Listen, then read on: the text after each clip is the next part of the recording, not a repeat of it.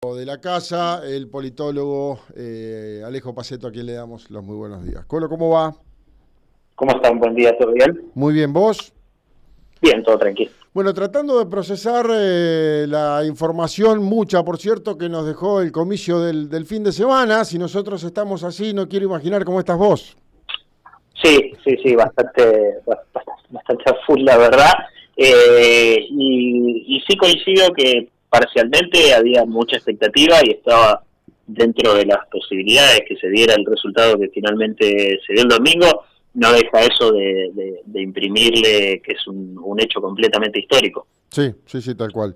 Eh, en, términos eh, prácticos, eh, ¿perdió el MPN o perdió el candidato del MPN?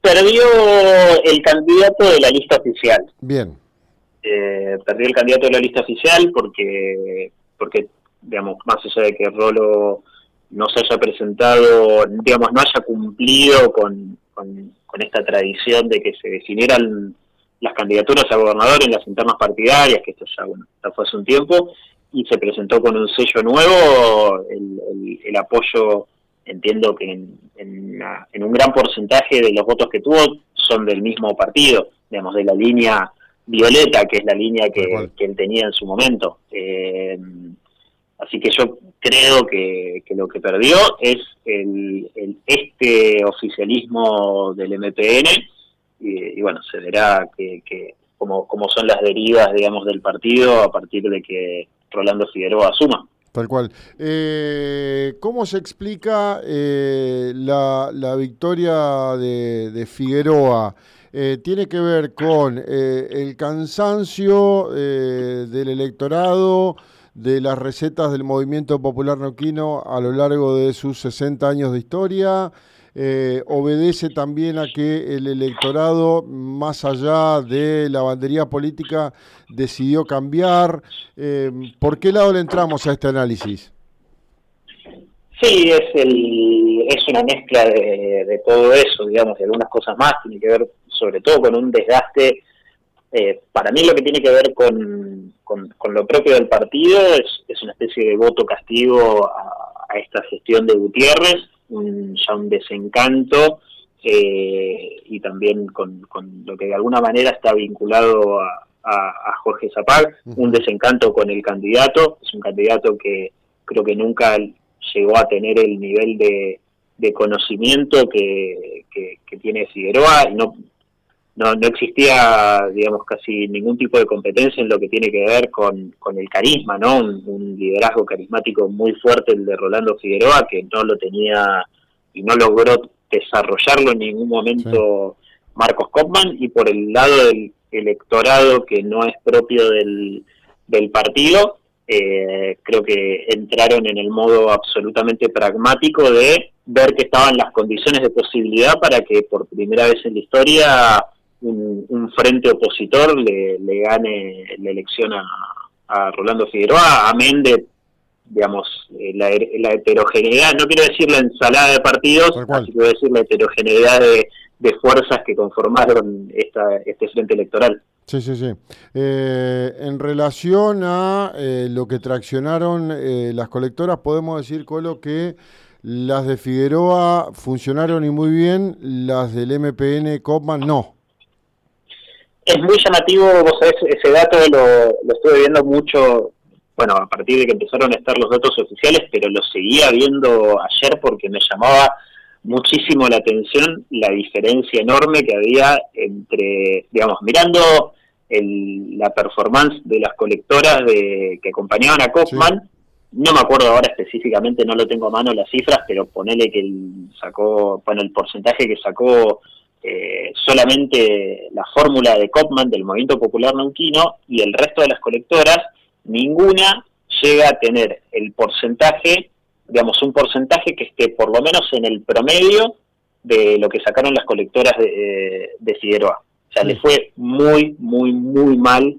y por mucho a las colectoras de Kopman.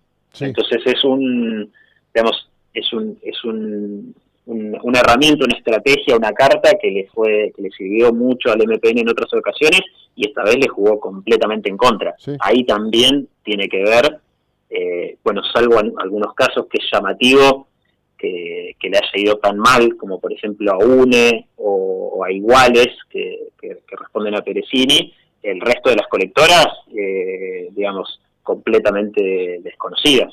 Sí, sí, sí, sí, sí, Y sin capacidad de traccionar ni siquiera dentro del partido. Sí, sí, sí. Sí, eh, por eso te digo, la diferencia es, es abismal. la colectora que menos sacó en este armado electoral de Figueroa eh, fue el Frente Social por la Dignidad, que traccionó el 1.9% de los votos.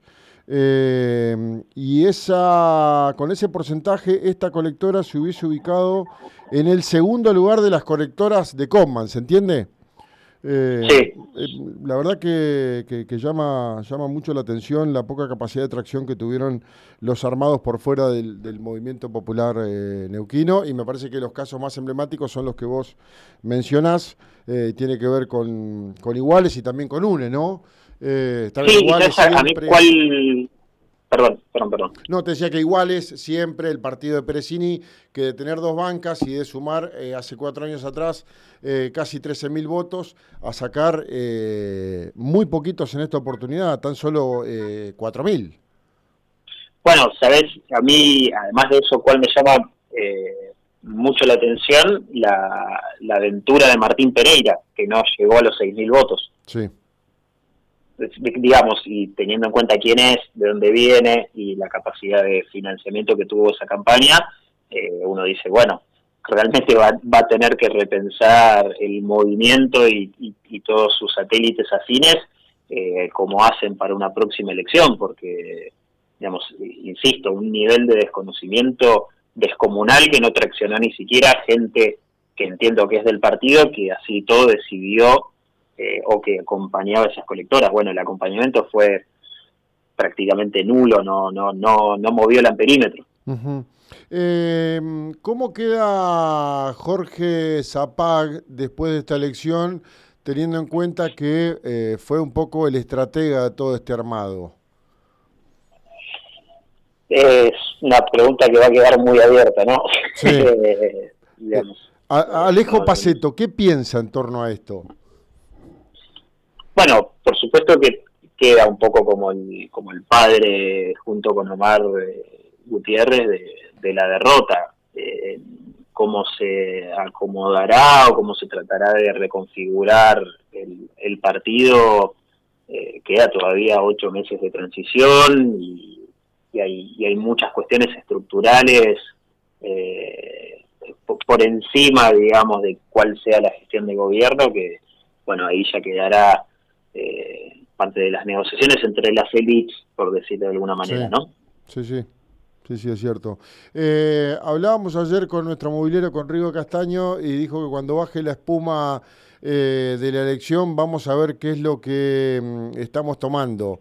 Eh, me parece que esto aplica a la perfección para este armado frentista que, que llevó adelante Figueroa, teniendo en cuenta que los antecedentes de las coaliciones electorales no son los mejores cuando les tocó gobernar. ¿Cuál es tu mirada, Alejo, en torno a esto?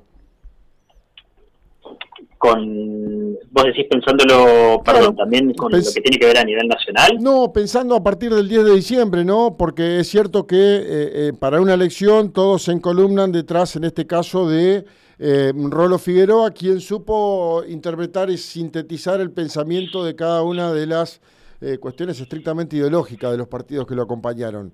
Pero en una gestión de gobierno entiendo que la historia va a cambiar y que no va a ser tan sencillo poder encontrar el equilibrio entre fuerzas políticas que son totalmente disímiles. Por caso, no sé, eh, Nadia Márquez con eh, el Frente Grande. que están en las antípodas ideológicas. Digo, al momento de empezar una gestión de gobierno, la tarea va a ser esa.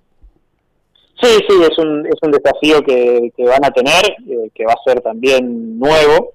Eh, digo, porque si pienso en la comparativa con, por ejemplo, la, el, frente electoral que armó en su momento eh, Gaido, digamos, no, no le complicó tanto la tarea en, en la gestión, porque no había estas diferencias tan, tan grandes a nivel político e ideológico. En este caso, bueno, hay, hay es un frente completamente heterogéneo y, bueno, creo que van a ser también ocho meses no solo de transición, sino de que eh, todo este armado electoral, digamos, defina cómo va a encarar la gestión, los lugares que ocuparán y, cómo será, y después va a terminar siendo un día a día. Creo que va a estar bastante divertido también en ese sentido seguir eh, lo que pasa en los primeros meses de, la gestión, bueno, los primeros meses, los cuatro años, por supuesto, ¿no? Pero, pero bueno, ahí hay, va a haber mucho para, mucha tela para cortar seguramente. Eh, tal cual, porque los objetivos son varios, eh, contentar a todos los integrantes del frente por un lado, eh, tratar de encontrar los acuerdos en la legislatura, que hoy por hoy el armado del esquema le queda bastante complicado a Figueroa, teniendo en cuenta que no va a tener la mayoría, y también acercarse al movimiento popular neuquino, nuevamente para tratar de mantener eh, una gobernabilidad, digo bien, lo más sana posible. Sí, sí, sí, ahí la gobernabilidad, digamos, eh, va a tener que, digamos, conquistarla y sostenerla en, lo que es la, propia administración pública, que es lo que venimos hablando, en la conformación del gabinete, del Ejecutivo y en la legislatura, que también va a ser, eh, espero, un poco más, más atractiva de lo que viene siendo en los últimos años justamente por cómo queda la distribución de bancas y, y bueno, la, la, presencia que van a tener algunos actores eh, políticos nuevos también. Colo, la última, ¿cómo te imaginas al movimiento popular neuquino de oposición?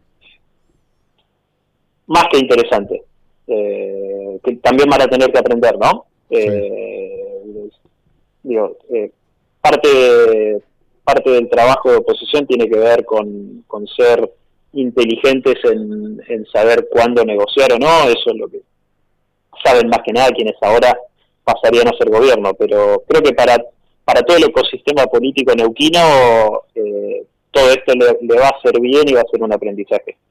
Tal cual. Abrazo grande, Colo. Muchas gracias por el tiempo. A ustedes. Estamos en contacto. Chau, chau. Eh, Alejo Paceto, eh, gran politólogo neuquino, nos daba un perfil, un detalle eh, y un análisis concienzudo de todo lo que dejó el comicio del domingo último.